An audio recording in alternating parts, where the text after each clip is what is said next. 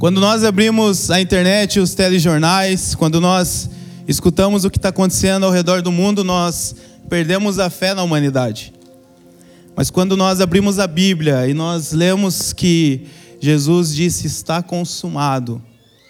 Quando nós ouvimos da boca de Jesus, através das Escrituras ou das pessoas que hoje são cheias do Espírito Santo e falam a respeito dele, quando nós ouvimos da boca dessas pessoas boas novas, boas notícias, o Evangelho, então a esperança ela começa a reacender no nosso coração. Porque foi injusto que o homem caísse no Éden e ficasse separado de Deus.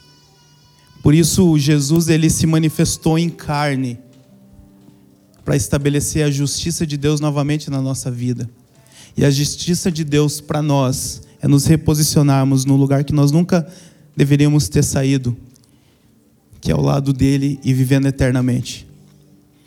Por isso, se você quer ouvir notícias ruins, você vai continuar ligando a televisão, vendo as redes sociais, os portais de notícia. Mas se você quiser se nutrir de notícia boa, você vai abrir a sua Bíblia e vai ler a respeito de Jesus. Você vai participar de um culto como esse e vai receber uma palavra sobre Jesus. Você vai fechar os teus olhos, falar com Ele e você vai perceber que seu coração vai se encher de notícias boas. E a notícia boa é que, assim como num filme de ação, de suspense, o mocinho ele pode sofrer o filme inteiro, mas no final tem um final feliz. E a notícia boa, principal de todas, é que você não morre mais. Ainda que você possa sofrer no seu físico, na sua alma, nas suas relações. Mas a Bíblia diz que vai chegar um dia que Ele enxugará dos teus olhos toda lágrima. Não haverá mais dor, não haverá mais tristeza. Eu garanto para você que o final ele é feliz. Amém? Se puder fechar os seus olhos comigo, eu quero orar nesse momento. Espírito Santo de Deus, te agradeço por essa manhã. Essa é a melhor manhã das nossas vidas, Pai, porque o Senhor está aqui. E onde o Senhor está se torna o melhor lugar e o melhor momento. O que eu te peço, Espírito Santo, é que o Senhor possa sondar o coração de cada um dos teus filhos, dos meus irmãos que estão aqui nessa manhã. Pai, eu tenho um monte de coisa para falar. Eu tenho um monte de coisa que eu gostaria de falar. Mas o que interessa não é o que eu tenho para falar, o que interessa é o que o Senhor está dizendo nessa manhã e nesse tempo. Por isso que eu te peço, Espírito Santo, não deixa eu te atrapalhar nessa manhã, mas usa a minha vida para que eu possa colaborar com aquilo que o Senhor está falando aqui. E que mesmo que a minha palavra ela saia coletivamente, eu esteja uma pessoa falando para vários, mas que ao essas palavras penetrarem no ouvido dos teus filhos, que o Senhor possa traduzir para eles de maneira individual, porque o Senhor ama a cada um aqui individualmente e se relaciona com eles dessa forma. Amém? Antes da gente começar a mensagem, eu queria só dar um aviso que ah, daqui dois sábados, no dia 9 de março, abril, nós teremos um batismo. Então, você que quer se batizar, você pode se inscrever. Nós temos na página do Instagram da Igreja no Cinema tem um link que você clica lá, daí ele vai ter. Você pode se associar ao Marvels, ao Wonders, que eu também sugiro fortemente para quem ainda não é. E entre um desses links tem a inscrição para o batismo. Então nós teremos apenas 10 vagas pelo, pelo o, lugar comporta. Então você que quer se batizar, você pode se inscrever, você pode levar até três visitantes. E antes disso a gente vai ter com essas pessoas que vão se batizar um, uma aula que a gente vai explicar o que é o batismo, o que é batizar no nome de Jesus, qual que é a diferença uh, do batismo da velha aliança para a nova aliança. Então, é bem importante que você tenha disponível esse dia também. Amém? Eu quero compartilhar hoje uma mensagem com vocês, que é um tema que ele faz parte do cotidiano de todos nós aqui. Absolutamente todos nós. No máximo, as crianças, dependendo da idade, elas não pensam sobre isso, mas depois elas começam a pegar uma idade, elas começam a pensar sobre isso também. Mas, ao mesmo tempo que é um tema que faz parte do nosso cotidiano, é um tema muito delicado da gente falar sobre ele. E eu já vou explicar para vocês por que, que é delicado. Antes de eu falar sobre o tema, é, eu queria fazer uma reflexão com vocês para que essa mensagem ela possa ter efetividade na tua vida, para que de fato ela possa ser prática na sua vida. Uh, a gente tem um temor muito grande na igreja no cinema de nos colocarmos publicamente para compartilhar uma mensagem e falar qualquer coisa. E encher linguiça e fazer, putz, tem que pregar mais alguma coisa, tem que falar mais alguma coisa. Nós temos muito temor, porque nós entendemos que nós não estamos falando no nome de qualquer pessoa, nós estamos falando no nome de Jesus. E por isso nós temos muita responsabilidade, muito temor com aquilo que a gente compartilha aqui. Logo, nós entendemos que tudo aquilo que Deus está falando através das nossas vidas, isso precisa ter um efeito prático na sua vida. Mais importante não é o que acontece no domingo, mais importante é o que esse domingo vai fazer no resto da sua vida, no resto da sua semana. Talvez você por várias vezes já ouviu tantas mensagens, seja de pastor, de um padre, de um coach ou qualquer outra coisa, que na hora você sai entusiasmado, empolgado, mas aquilo não se sustenta. E o que nós queremos aqui domingo após domingo é que as palavras que você ouça sejam palavras de vida e que te tragam vida e que te potencialize naquilo que Deus tem para você. Porém, para que isso de fato possa acontecer conosco, nós precisamos fazer um exercício mental de poder nos incluirmos naquilo que nós estamos ouvindo. Porque a nossa tendência, quando nós falamos de alguns temas um pouco mais delicados, a nossa tendência é a gente se excluir daquilo e falar: bom, então não é para mim isso aqui. Isso aqui é para. Eu até sei para quem que é isso aqui, ó. não veio hoje no culto. e eu sempre dou o exemplo, eu brinco, é, que se a gente pergunta, eu não vou fazer isso com vocês, mas eu já fiz. Se a gente perguntar assim, pessoal, vocês acreditam que existe muita fofoca nas igrejas? Nossa, é um alvoroço. Fala, é, eu acredito, nossa, tem um monte, eu já sofri com isso, falaram de mim, não sei o que, etc. E vocês acreditam que tem muita inveja também no povo, no meio do povo? Meu Deus do céu, não posso comprar um tico-tico que já estão falando de mim, que eu não pago minhas contas, estou comprando uma moto e tudo mais. E você acredita que tem muita gente arrogante no meio, assim, soberbo? Nossa, eu conheço vários. Mas se eu perguntar para você, então se a gente tem um monte de fofoca no nosso meio, quem que é o fofoqueiro aqui? Levanta a mão então, fofoqueiro. Aí você já percebe que, opa, como assim? E se a gente tem um monte de inveja no nosso meio, quem que é o invejoso aí? E se a gente tem um monte de soberba no nosso meio, quem que é o soberbo? Você percebe? O pessoal levanta a mão porque eu já fiz isso aqui várias vezes, então ele já sabe. Mas você percebe que a gente tem dificuldade de se incluir? Porque são temas delicados. Eu conheço um monte de fofoqueiro, mas eu não sou. Porque quando eu comento alguma coisa com alguém, eu estou comentando para a gente orar pela pessoa. Eu não estou fofocando. É para o bem dela. Quando eu estou dizendo, ó, aquela pessoa ali, ela está metida porque ela está postando muita foto, está viajando, não é porque eu estou com inveja dela, é porque eu acho que a gente tem que ser verdadeiro. A gente não pode querer ficar postando as coisas na internet. E aí, quando nós ouvimos palavras, quando nós ouvimos uma instrução de Deus nesses assuntos delicados, porque nós não nos incluímos neles, nós acabamos não recebendo. Nós acabamos não sendo tocados e, consecutivamente, nós não somos transformados. Então existem vários pontos cegos nas nossas vidas, onde a gente sofre, onde a gente perece, onde outras pessoas sofrem conosco porque a gente não muda, simplesmente porque a gente não fez um exercício simples de falar: peraí, vamos fazer de conta que isso é para mim. Vamos supor, eu acho que não é, porque eu não sou soberbo, mas vamos fazer de conta que seja. Então eu vou ouvir como se fosse. E aí você começa a perceber que talvez você não era um soberbo, mas existia muitas coisas que estavam te levando para um caminho como esse. E só o fato de você abrir o teu coração para aquela palavra, você vai evitar de poder passar por isso. Seja com soberba, inveja ou qualquer outro assunto que às vezes a gente se exclui dele. E por que, eu estou falando isso para vocês? Porque hoje nós iremos falar na série Inspire-se sobre Deus e o dinheiro.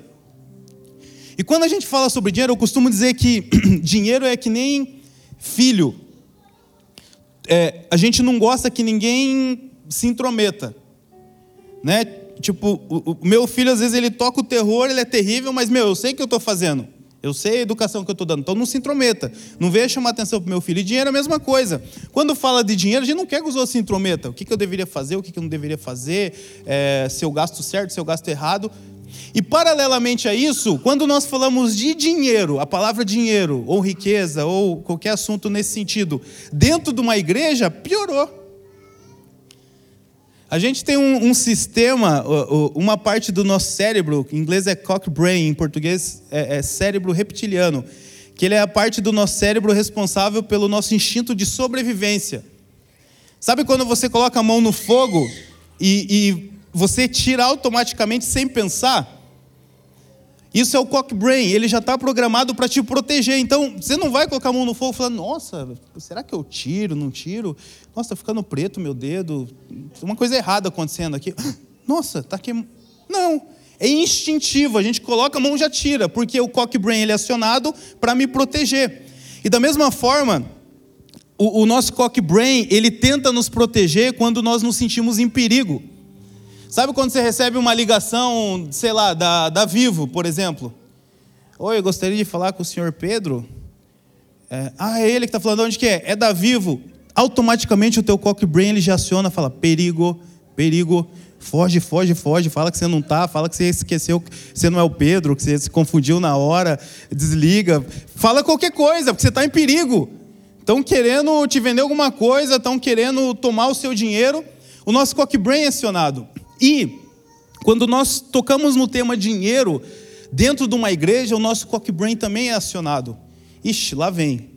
Vão querer lavar minha, fazer uma lavagem cerebral para tentar me tirar dinheiro, vão fazer alguma coisa para tentar me corromper. E isso, e esse tipo de pensamento, ele é inválido, ele é ilógico? Não. Muito pelo contrário. É porque a gente está cansado tanto de ver casos de pessoas é, de, de eu não vou dizer nem pessoas, de picaretas, bandidos, que se chamam de pastor, que se chama de padre, de coach ou qualquer outra coisa, mas principalmente os pastores, que é da nossa turma, a gente está cansado de ver picareta e bandido, muitas vezes se utilizando da própria Bíblia para extorquir as pessoas, para roubar as pessoas, para tentar convencer elas a dar dinheiro para eles.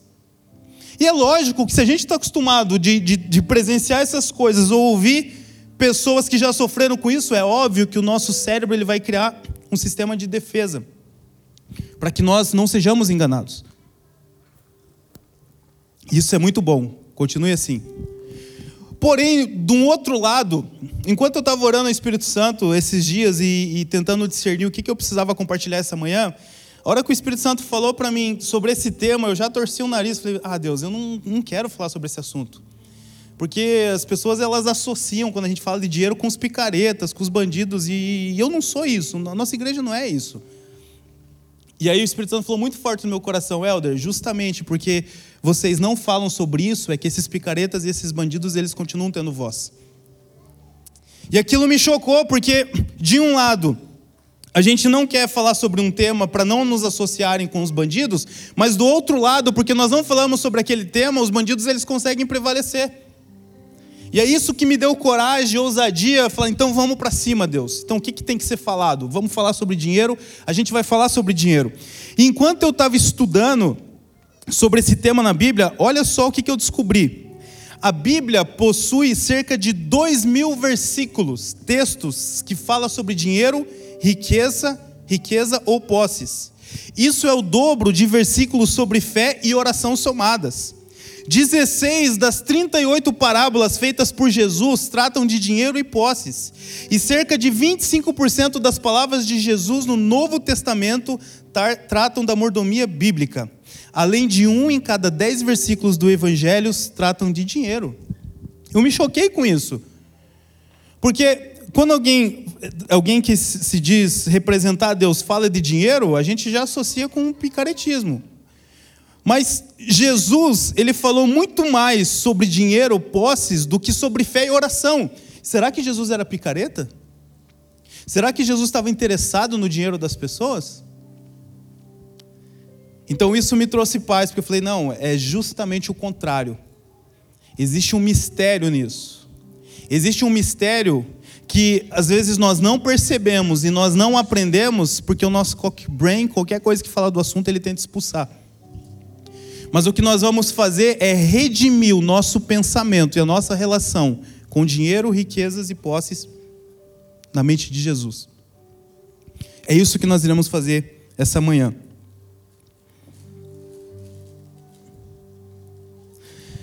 Olha que interessante.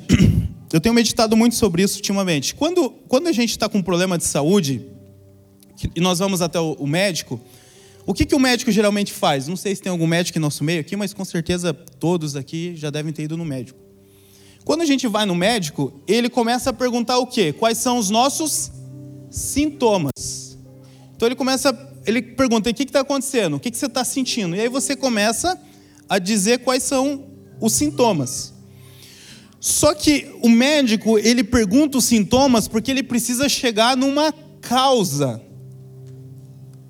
Então, pelos sintomas, ele vai começando a identificar os sintomas e aí ele vai começar a fazer alguns procedimentos, tratamentos, é, colocar alguns remédios para tentar descobrir qual é a causa. Por que, que o médico ele faz isso? Porque ele sabe que uma vez que eu resolvo a causa, os sintomas eles param.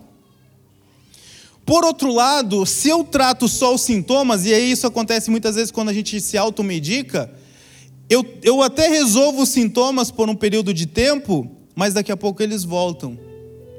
Ou aparecem outros sintomas, porque a causa não foi tratada. E essa lógica, gente, isso aqui é muito importante. Essa lógica você pode aplicar em qualquer área da sua vida. Em qualquer área. Muitos de nós não mudamos, não somos transformados, ou pessoas que a gente ora, conversa e deseja que ela seja transformada, elas não conseguem, porque não é tratado a causa, mas sim os sintomas. Então, existem pessoas que, que não conseguem parar de mentir. E a pessoa diz que pede desculpa, fala que não vai mentir mais, ela pede perdão para você, ou você pede perdão, fala: Não, eu não quero mentir, não é o que eu quero. Mas quando você menos vê, você está mentindo de novo. Quando você menos vê, aquela pessoa está mentindo para você de novo. E a gente pensa assim: não, mas é só falar a verdade. Não, mas é só. A hora que você vê que você for falar uma mentira, grita ai, faz. Ou seja, a gente quer trabalhar o sintoma. E aí você pode até resolver aquela pessoa, ela até para de mentir por um tempo, mas daqui a pouco volta tudo de novo.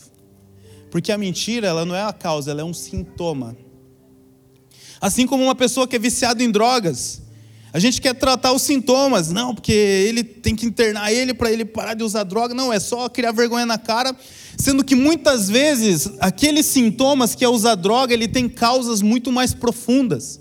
Talvez a causa daquela pessoa ali foi o abandono de um pai, Talvez a causa daquela pessoa ali é um sentimento de inferioridade, é uma decepção muito grande na vida, é um sentimento de, de baixa estima profundo, é um sentimento de eu não queria ter experimentado, mas depois que eu experimentei eu me senti um lixo, agora já era. E aí a gente fica tentando trabalhar sintomas, sendo que o problema é a causa. E enquanto não resolve a causa, os sintomas eles não desaparecerão. Então hoje, o que eu quero falar com você é sobre as causas, ou a causa dos principais problemas que acontecem na humanidade, dos principais problemas que acontecem na nossa vida. A gente conhece os sintomas: é, é, é assassinato, é roubo, é mentira, é traição. A gente conhece os sintomas, mas qual é a causa de tudo isso? Porque a gente tenta trabalhar com, com os sintomas e resolver os sintomas, mas não muda. A gente não consegue mudar a causa tratando os sintomas, mas se eu descubro a causa, eu consigo resolver ela e todos os sintomas eles vão embora. E o nosso desafio nessa manhã é descobrir a causa. E olha só, para isso eu quero que você acompanhe comigo 1 Timóteo 6,10. 1 Timóteo 6,10. Deixa eu ver se minha versão é igual que está aqui. É diferente, eu vou ler lá com vocês. Pois o amor ao dinheiro é a raiz de todos os males. Algumas pessoas, por cobiçarem o dinheiro, desviaram-se da fé e se atormentaram com muitos sofrimentos. A gente está falando de uma causa de uma raiz. E eu tinha dificuldade para entender esse texto, porque eu não conseguia associar, tá, o que, que tem a ver o amor ao dinheiro com uma traição conjugal? O que, que tem a ver uma coisa com a outra? O cara ele teve um, um, problema moral, de caráter, não tem a ver com dinheiro. Tudo bem, se a gente fala de, de assalto, de roubo, de corrupção, ok, fica mais óbvio. Mas o que, que tem a ver o, o, a pessoa trapacear o outro numa coisa que não tem nenhum benefício financeiro? Às vezes é só a, a, de, de, de, poder, no sentido de, de ser mais reconhecido. O que, que tem a ver uma traição? Como assim todos os males? Todo mal ele deriva do amor ao dinheiro. Isso não faz sentido, porque não é o dinheiro que causa todos os males. Mas aí nós precisamos cruzar com o texto que está em Mateus 6, do versículo. A gente vai ler do 24 ao 34, porque esse texto é muito importante para nós entendermos a relação do amor ao dinheiro com todos esses males que a Bíblia fala. Mateus 6, 24, a gente vai ler até o 34. Ninguém pode servir a dois senhores, pois odiará um e amará o outro, ou se dedicará a um e desprezará o outro. Vocês não podem servir a Deus e ao dinheiro. Portanto, eu digo: não se preocupem com sua própria vida, quanto ao que há de comer ou beber, nem com seu próprio corpo, quanto ao que há de vestir. Não é a vida mais importante que a comida e o corpo mais importante que a roupa? Eu não vou ler até o final porque a gente está avançado no tempo, mas depois você pode chegar em casa e ler até o versículo 34. O que, que Jesus está falando? Que ninguém pode servir a dois senhores. E quais são os dois senhores? Não é Deus e o diabo. O diabo é um coitado, ele não é senhor de nada, ele, não manda nem na casa dele. A Bíblia diz que Jesus foi lá e tomou a chave do inferno. Nem a chave da casa dele ele tem. Ele é senhor do quê? Mas a Bíblia diz que existe um outro Senhor que pode tomar lugar das nossas vidas que não seja Jesus. E ele, e ele chama isso de mamon. Mamon significa o Deus da riqueza. Então, quando a Bíblia diz que, raiz, que, o amor ao dinheiro é a raiz de todos os males, não é porque o dinheiro vai trazer todos os maus, mas é porque a partir do momento que eu estou servindo ao dinheiro, que eu estou amando ao dinheiro, obviamente eu não estou servindo e amando a Jesus. E é a ausência de Jesus que causa todos os males.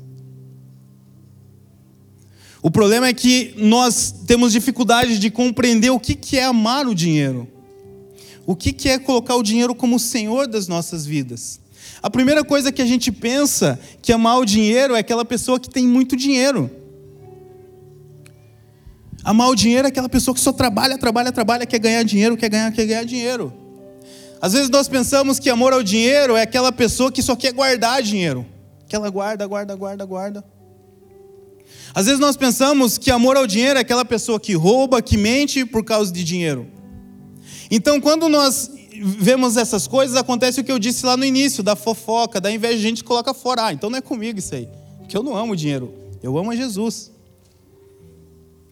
Mas a questão é que, quando a Bíblia fala de dois senhores, ela está dizendo assim, ó, ou você vai ser escravo do dinheiro, ou você vai ser escravo de Jesus. Agora a pergunta é: qual é a influência de um senhor sobre um escravo? A principal influência de um senhor por um escravo é que aquele escravo ele não pode decidir, mas é o senhor que decide por ele. Então eu ser servo de mamão não fala de eu idolatrar o dinheiro ou de eu guardar o dinheiro e querer ganhar um monte de dinheiro, mas fala sobre quem decide na minha vida. Quem diz o que eu posso e o que eu não posso fazer? Quem diz se eu vou comer amanhã ou eu não vou comer? Quem diz se eu vou ter o que vestir ou não vou ter o que vestir? Se eu vou conseguir pagar as minhas contas ou não? Quem diz na minha vida se eu vou ser sustentado ou eu não vou ser sustentado? E a resposta para essas perguntas é o Senhor da tua vida. A questão não é quanto dinheiro você tem, a questão é quanto dinheiro tem de você. Porque eu já conheci pessoas com muito dinheiro que o dinheiro não tinha eles. Mas eu já conheci pessoas que não tinham nada de dinheiro, mas o dinheiro tinha tudo deles. Porque tudo que eles faziam, todas as decisões que eles tomavam, era baseado naquilo que o dinheiro dizia que eles podiam ou eles não podiam, e não baseado naquilo que Jesus estava falando. E aí, de repente, isso se enquadra, talvez, para a maioria de nós. Porque quantas coisas eu, eu, eu senti no meu coração que eu deveria fazer, mas eu não fiz porque eu não tinha dinheiro. E na nossa cabeça isso é prudência, mas para Jesus isso chama falta de fé. Porque ele diz: as aves elas não plantam, elas não colhem, contudo eu não deixo faltar nada. Os lírios do, do campo, eles não tecem, eles não produzem roupas, mas eles não falta vestimenta para eles, quanto mais para vós. Jesus disse: se vós que sois maus, cheio de erros, vocês dão coisas boas para os vossos filhos, quanto mais o vosso Pai Celestial. Então, quando nós não cremos que Deus vai suprir, nós estamos dizendo: Deus, você é pior do que um pai humano. Porque um pai humano, não, um, um pai de verdade, vocês entendem, não estou falando de, de, me diz o Cal, os vagabundos que, que largam o filho, estou falando de pai de verdade. Se um pai de verdade humano ele não deixa faltar nada para o seu filho, como que eu, eu, eu acho que Deus vai me abandonar, Ele vai me esquecer, Ele vai me deixar faltar alguma coisa? A nossa falta de fé, a Bíblia diz em Hebreus que ela desagrada a Deus, porque é óbvio. Como que, como que Deus vai se agradar de alguém que Ele deu a própria vida por Ele? Em Romanos 8 diz que aquele que não poupou seu próprio filho, antes por todos nós o entregou, não nos dará graciosamente com Ele todas as coisas. O que é Deus te sustentar mais um dia, mais uma semana, mais um ano, mais 50 anos? Sendo que Ele já mandou o seu próprio filho para morrer por nós.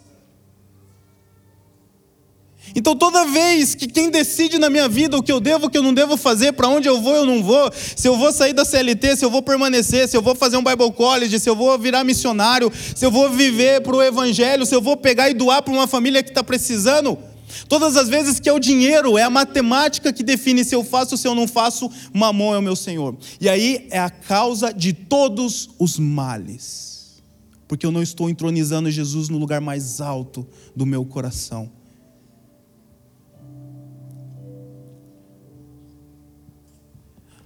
Agora, por outro lado, quando eu entrego o meu coração a Jesus, falo: Jesus, a minha vida pertence a Ti. Tudo que eu tenho está em ti. Logo, Jesus, se tu és o meu tudo, então, ainda que eu perca tudo, eu não perdi o tudo.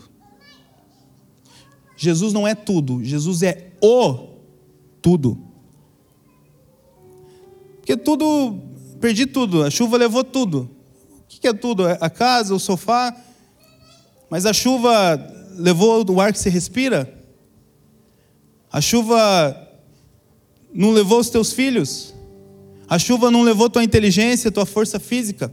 E mais do que isso, você que está aqui, você que nasceu de novo, não tem uma chuva, não tem uma tempestade, não tem um divórcio, não tem uma falência, não tem falta de dinheiro que possa levar a vida eterna que Jesus te deu na cruz.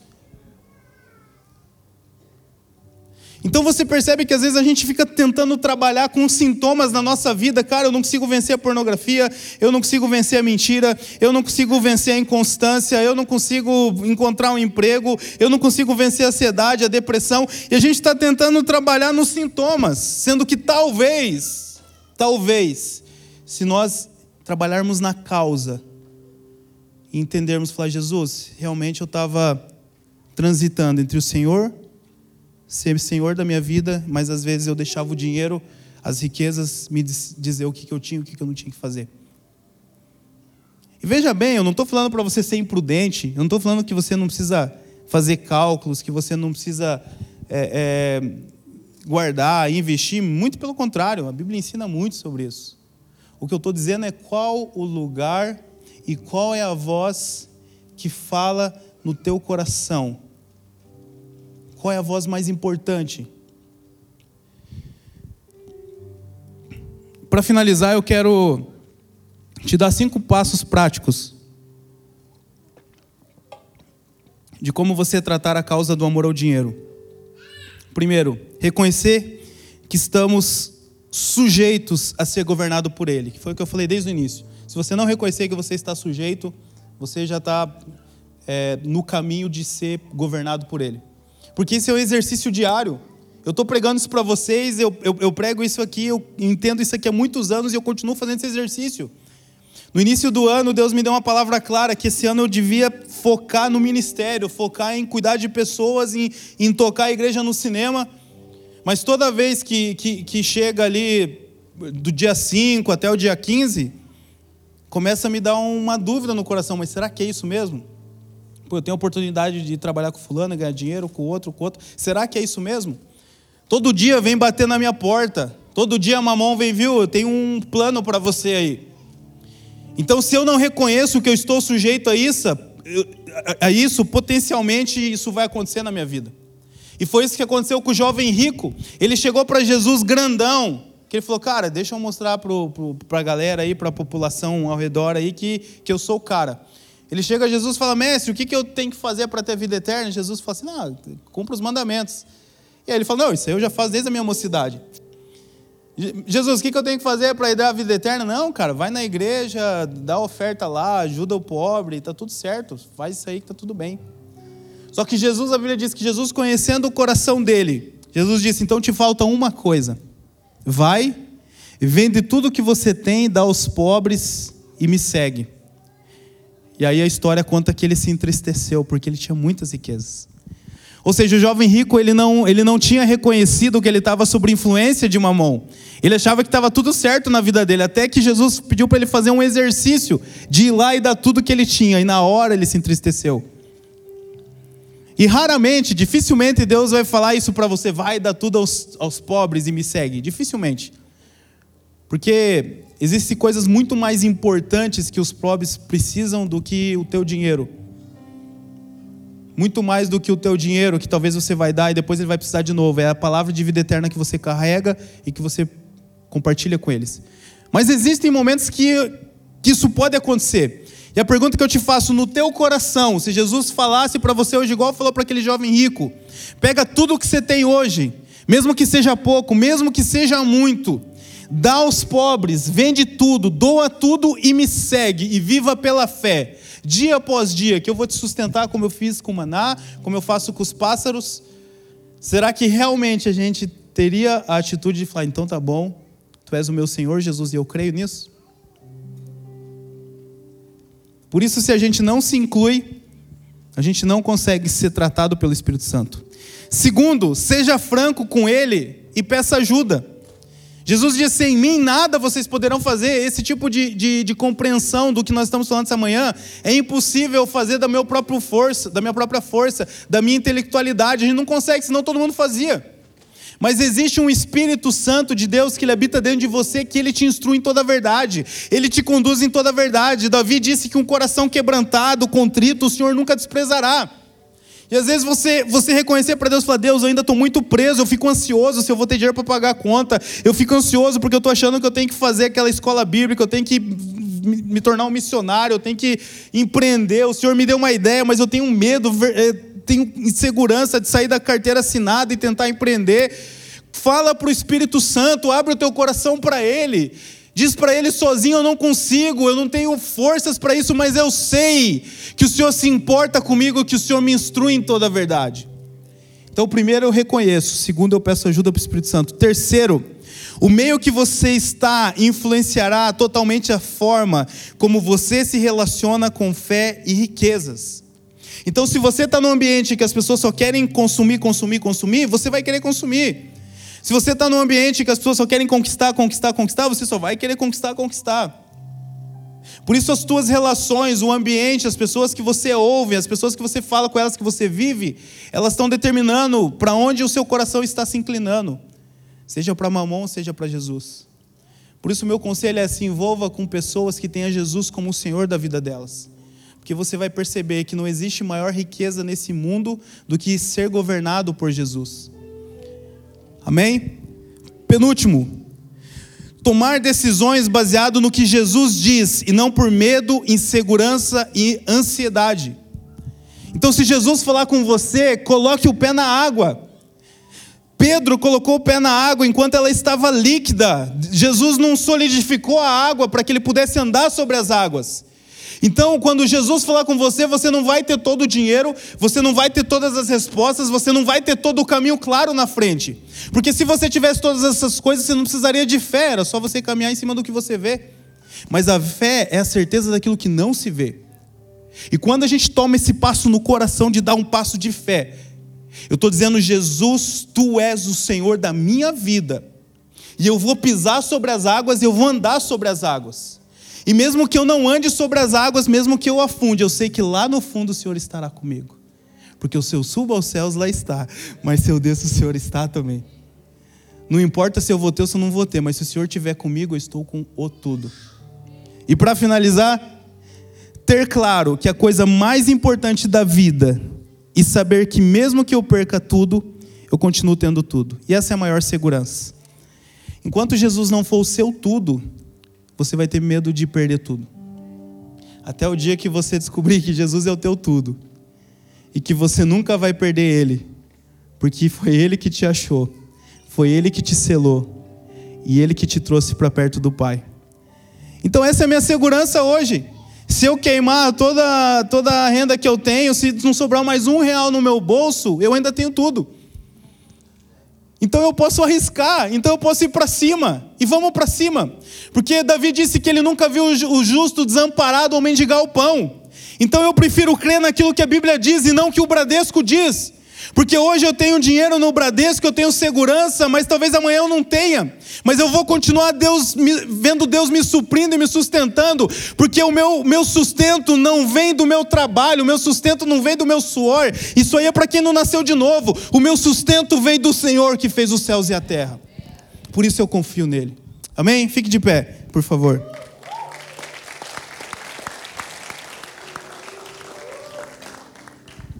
Ore, ore a Jesus nesse momento. Peça para o Espírito Santo sondar o seu coração. E se, e se ele falar para você que você tem problema com isso, que a tua ansiedade, que o teu medo, que a tua insegurança, que isso tem demonstrado que Jesus não tem sido o Senhor na sua vida, que ele não tem tido a palavra final na sua vida. Converse com ele agora. Diga para ele o quanto que você precisa da ajuda dele. Diga para ele o quanto você quer, de fato, na vida prática, no cotidiano, quando vencer a próxima conta, quando você precisar fazer o próximo curso, quando você quiser participar do Marvels, do Wonders, fala, Deus, esses 200 reais, talvez eu tenho medo de faltar, mas eu declaro que não vai faltar.